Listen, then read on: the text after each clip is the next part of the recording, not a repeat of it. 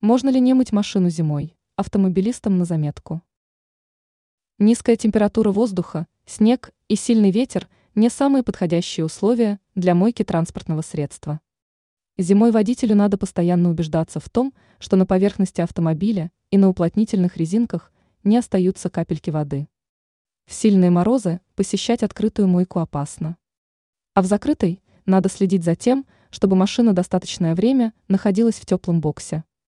Учитывая все вышеперечисленные трудности, некоторые автомобилисты принимают решение вообще не мыть транспортное средство зимой. Но правильно ли они поступают? Ответим сразу – нет. Почему машину нужно мыть даже зимой?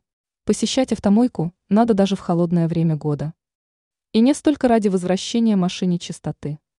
Главная цель зимней мойки – избавление поверхности авто от противогололедных реагентов.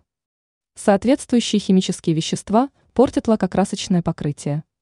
Чтобы избежать нежелательных последствий, зимой мыть машину желательно хотя бы три раза в месяц. Исключение из правила. В условиях сильного мороза мойку можно не посещать.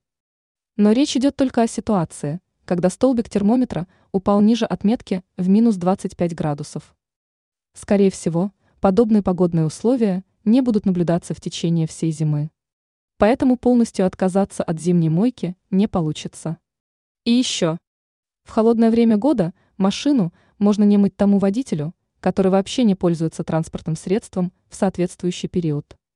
Но важно, чтобы автомобиль все время стоял в гараже. Ранее мы назвали пять вещей, которые должны быть в салоне автомобиля зимой.